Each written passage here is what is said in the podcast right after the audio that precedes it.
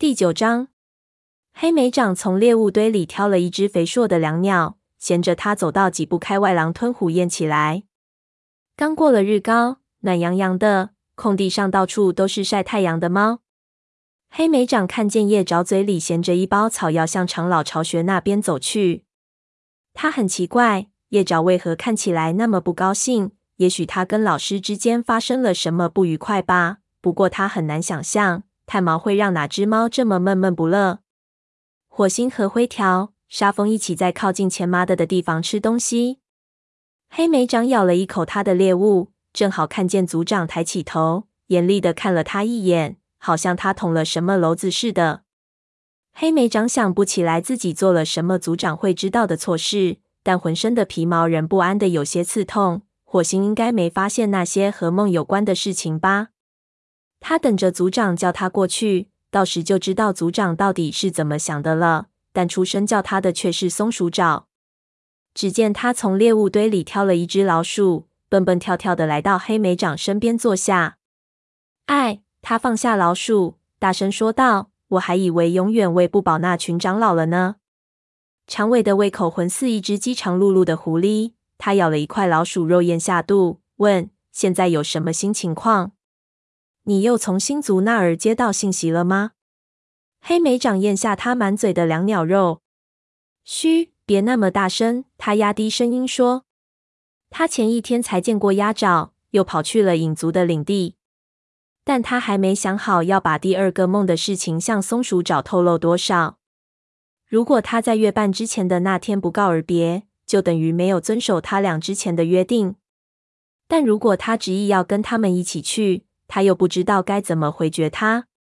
喂，你到底有没有接到啊？松鼠爪压低声音，继续追问道。黑莓长慢慢咀嚼嘴里的肉，拖延着时间。他刚决定告诉这只好管闲事的母猫部分实情，好把它满嘴的问题堵住。这时，他意识到火星已经从前麻的那边走了过来，站到了他俩面前。他绷紧身体，不由自主地伸出爪子。抓入两鸟的胸膛。松鼠爪，你现在跟着次长出去。火星命令道：“他要带取金爪去四棵树，那附近有个很好的捕猎地点，他会指给你们。”松鼠爪又咽了一口老鼠肉，舔舔嘴边的胡子，说：“我必须去吗？我跟陈毛已经去过那儿很多次了。”火星的尾巴尖前后摆动着，命令道：“没错，你必须去。”你的组长给你下了命令，你就老实听从。松鼠爪朝黑莓长翻了个白眼，叼起最后剩下的老鼠肉，咽进肚里。松鼠爪，动作快点！火星又焦躁地摆动起尾巴。次长在等着呢。他朝虎斑武士的方向点了点头。次长和取金爪正穿过空地。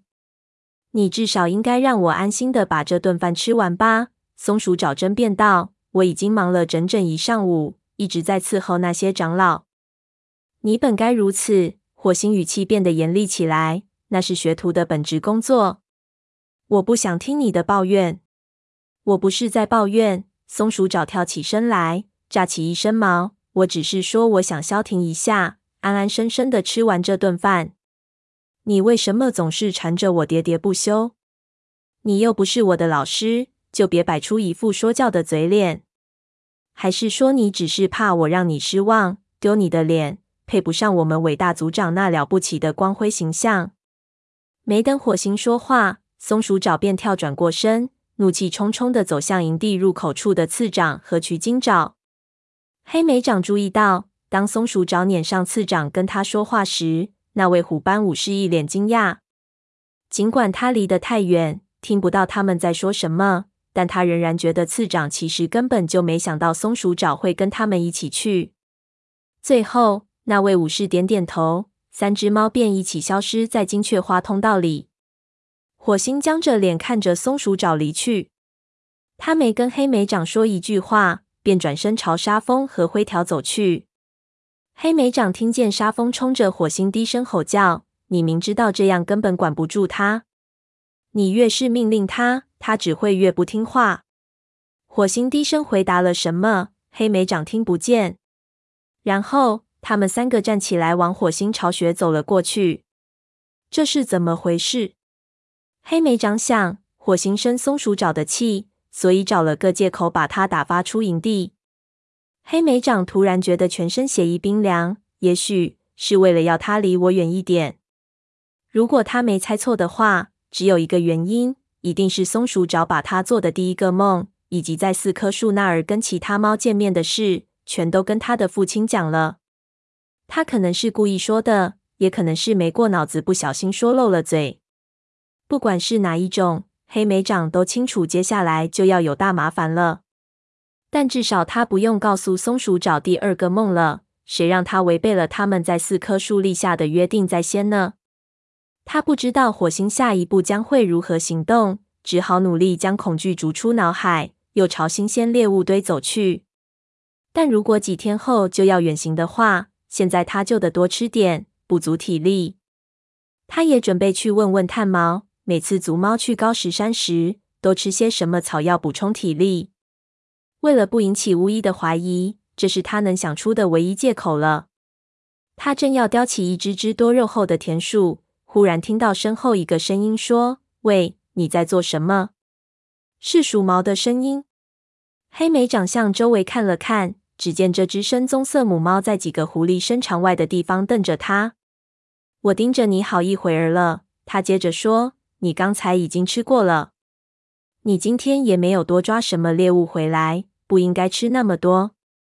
黑莓长顿觉尴尬无比，他低声说道：“对不起。”“你是该说声对不起。”鼠毛厉声说。站在他身边的云尾发出被逗乐的咕噜声。他在跟灰条比赛呢。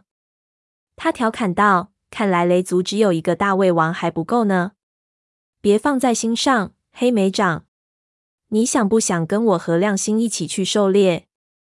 你能吃多少田鼠，我们就抓多少，把这新鲜猎物堆给翻个倍。呃，谢谢。黑莓长磕磕巴巴地说：“等着，我去找亮星。”云尾朝武士巢穴奔去，鼠毛看了黑莓长一眼，也跟着他走了。在黑莓长等朋友们回来时，他打定主意要提议去四棵树狩猎，这样就有可能在那里碰到次长的巡逻队。他要带住松鼠爪问个明白，他到底跟他父亲说了些什么？如果火星已经知道星族从四大族群各选定了一只猫，他会不会去警告其他族长，将他们还没开始的旅行给先行扼杀？但黑莓长这组巡逻队根本就没碰到松鼠爪和别的猫。等到他和云尾、亮星带着丰富的猎物回到营地补充新鲜猎物堆时，夜幕徐徐降临。大部分猫都已准备回自己的巢穴。黑莓长一直等着，直到夜间巡逻队离开营地，月亮爬上树梢，也没看到松鼠爪。那一夜，他辗转反侧没睡好，一心挂念着那个预言，还有松鼠爪这个不请自来的大麻烦。第二天早晨，他一醒过来就起身走出武士巢穴，决定要找那个暗江黄色的学徒问个明白。但好像连星族也在跟他作对似的，让他沮丧的想大声嘶吼。他脚刚沾到外面空地上，灰条就叫他加入黎明巡逻队，跟立伟和雨须一起去巡逻。等巡视一圈回来时，已经快到日高了。黑莓长到学徒巢穴里看了一圈，里面空空如也，营地里也看不见成毛。他猜松鼠爪一定是跟老师去训练了。这是一天中最热的时候，他打了个盹儿。蜜蜂的嗡嗡低鸣和风穿过树枝的叹息声混杂在一起，稍稍缓解了他的忧虑。他醒来时，正好看到松鼠爪嘴里叼着一团旧垫料，消失在金雀花通道里。他立刻跳起来，想要去追松鼠爪，却在这时听到有猫叫他。视觉毛带着学徒白爪走了过来，不知何故。这只金棕色的公猫神情看起来有点不自然。嗨，黑莓长，我我们正要进行训练，你要不要来看啊？他说道。黑莓长看着绝毛，好生奇怪。武士们通常不会观看学徒训练的，除非自己也在带学徒。他飞快地看了一眼松鼠找消失的金雀花通道，答道：“呃，谢谢，绝猫，我们换个时间好吗？”黑莓长急忙朝营的入口处跑去，但没跑几步，就发现绝猫也跟了上来。是火星觉得这对你来说是个好机会，年长的武士解释道：“总有一天，你也要自己带学徒的。”黑莓长停下脚步，让我把事情理清楚。他说道：“火星要你来，叫我去观摩你和白爪的训练。”绝毛眼神不敢直视他，看起来非常窘迫。“是的。”他说，“但是以前从来不这样的啊。”黑莓长抗议道。“再说了，香微云的幼崽们要物色老师的话，还得再过好几个月呢。”绝毛耸耸肩说：“命令就是命令，黑莓长。”黑莓长眨眨眼睛说：“你说这是命令？”他恼火的摇摇头。原来不是星族在和他作对，而是他自己的族长在跟他较劲。但如果是松鼠爪告诉火星说，他的一个武士做了一个跟预言相关的梦，却没告诉其他族群成员，火星有此反应就没什么好奇怪的了。黑莓长愤愤地跟绝毛师徒走出营地，沿着河谷来到专门用来训练的沙坑。他在沙坑边坐下来，看绝毛一招一式的教白爪打斗。过了一会儿，鼠毛也带着猪爪来了。两位学徒开始模拟战斗。只见白爪一个俯冲，欲往猪爪脖子上迅速一咬，猪爪旋即跳转过身来，修长的黑色四肢一挥便跳到白爪身上，将它摁在地上动弹不得。他俩的确进步很大，黑莓长却觉得很无聊。忍不住打了个哈欠。我本来可以做点更有用的事情吧？他沮丧地想着。还有两天，他就要按约与另外几只猫在四棵树碰头，然后一起出发了。他得尽快跟松鼠找谈一谈。好不容易等到鼠毛喊了一声暂停，两位小学徒爬出沙坑，抖掉了身上的沙子。黑莓长赶紧往营的走。决定无论如何都要找到松鼠爪问个清楚。令他欣慰的是，他刚走出金雀花通道，就看到松鼠爪跟取金爪在学徒巢穴旁。他急忙穿过空地，跑到松鼠爪面前停下来，命令道：“我要和你谈谈。”他知道松鼠爪吃软不吃硬，跟他发号施令根本行不通。他都准备好被松鼠爪吼回来，或者被呸上一口了。但没想到，松鼠爪只是不安地瞥了一眼取金爪，低声快速说道：“好的，但在这儿不行。我们到育婴室后面见。”黑莓长点点头，走开了。碰上叼着猎物的烟毛和蜡毛，还跟他们打了个招呼。走到育婴室入口处时，香微云正在那里看着他的孩子们玩耍。他不得不停下脚步，故作自然地跟香微云夸奖了几句幼崽长得如何健康茁壮之类的话。他终于来到了育婴室后面，这儿有一块被前妈丛围起来的沙地，是众猫排便的地方。松鼠爪已经在这里等着他了。他躲在阴影里，那深暗姜黄色的毛几乎都看不见了。黑莓长，我松鼠爪开口说道：“你跟你父亲讲了那些事，是不是？”黑莓长一下子打断了他：“你答应过会保守秘密的。”松鼠爪直起身面对他，脖子上的毛愤怒的竖了起来。没有，我没有跟任何猫透露过一个字。那为什么火星故意把我们俩隔离开？哦，你也注意到了，是吗？松鼠爪试着让自己的声音平静下来，但一开口还是忍不住拔高了音调，几乎是在哭叫了。我不知道是怎么回事。我发誓，我什么也没跟他说。但他看我的表情，就像我做了什么坏事似的。可我真的没做错什么啊！看着这只一脸困惑、不快的母猫，黑莓长顿时感觉有点对不起它。他走上前去，想用鼻子轻抵松鼠爪的身侧以示安慰，但松鼠爪马上闪身躲开，龇牙做出怒吼的样子。没什么，我应付得来。只是叶爪最近也心烦意乱的，他补充道。虽然他什么都不说，但我能感觉出来。黑莓长坐了下来，目光越过前麻丛，失神的盯着营地周边长着刺的围墙。如果真如松鼠爪所言，他跟谁都没说，那黑莓长实在不明白火星的举动因何而起。黑莓长相信松鼠爪不会对他撒谎，那么火星对他俩都很生气，那就一定另有原因。但究竟能是什么原因呢？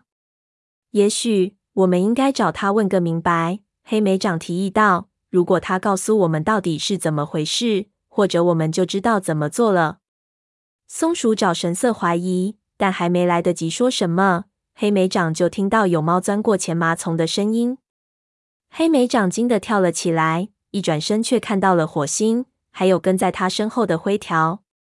果然啊，雷族族长径直走到他女儿和黑莓长之间，取经找说能在这儿找到你们。我们又不是在做什么坏事。松鼠找脱口而出。但我就是很好奇你们在做什么啊！火星狠狠的瞪了自己女儿一眼，然后转眼盯着黑莓长，至少也是在浪费时间吧。我们明明有那么多工作要做。火星，我们一整天都在努力工作。黑莓长说道，并恭敬地低着脑袋。的确是，火星，他们没有闲着。灰条插话道。火星瞥了灰条一眼，但没吱声。所以你们就认为没事情做了？他问黑莓长。这个年轻武士开口想争辩，但族长没给他说话的机会。如果你觉得确实无事可做，火星继续说道，那就去照看长老吧。双毛身上的毛沾满了刺果，你可以去帮帮他。黑莓长不由得心头火起，那根本就是学徒干的活。但他从火星那双冷冷的绿色眼睛里看得出，根本没有商量的余地。于是他小声说了一句：“是。”火星便朝外面的空地走去。钱麻从一阵沙沙响过之后，恢复了原状，挡住了黑莓长的身影。几只猫也看不见他了。黑莓长停了下来，想听火星跟松鼠爪说些什么。没想到火星依然语气生硬不悦。松鼠爪，比起跟着黑莓长这种没经验的武士到处晃荡，你一定有更重要的事情好做吧？从现在起，好好待在你老师的身边。黑莓长没听见松鼠爪的回答，继续待在这儿偷听也不是上策。于是他朝长老巢穴走去，一阵悲伤不由得涌上心头。不知怎地，他失去了族长的信任。如果松鼠爪真的没有把那个星族托梦，以及与另几只猫在四棵树秘密见面的事情告诉火星，他实在想不出火星为什么会这么做。再过两个晚上。他就要跟其他族群的几只猫一起启程，去寻找太阳沉没的地方，聆听午夜传达给他们的信息。可是火星把他看得这么紧，他怎么可能走得开？一股寒意传遍黑莓长的全身，他这才意识到，要想忠于预言和星族，恐怕就不得不先背叛自己的族长了。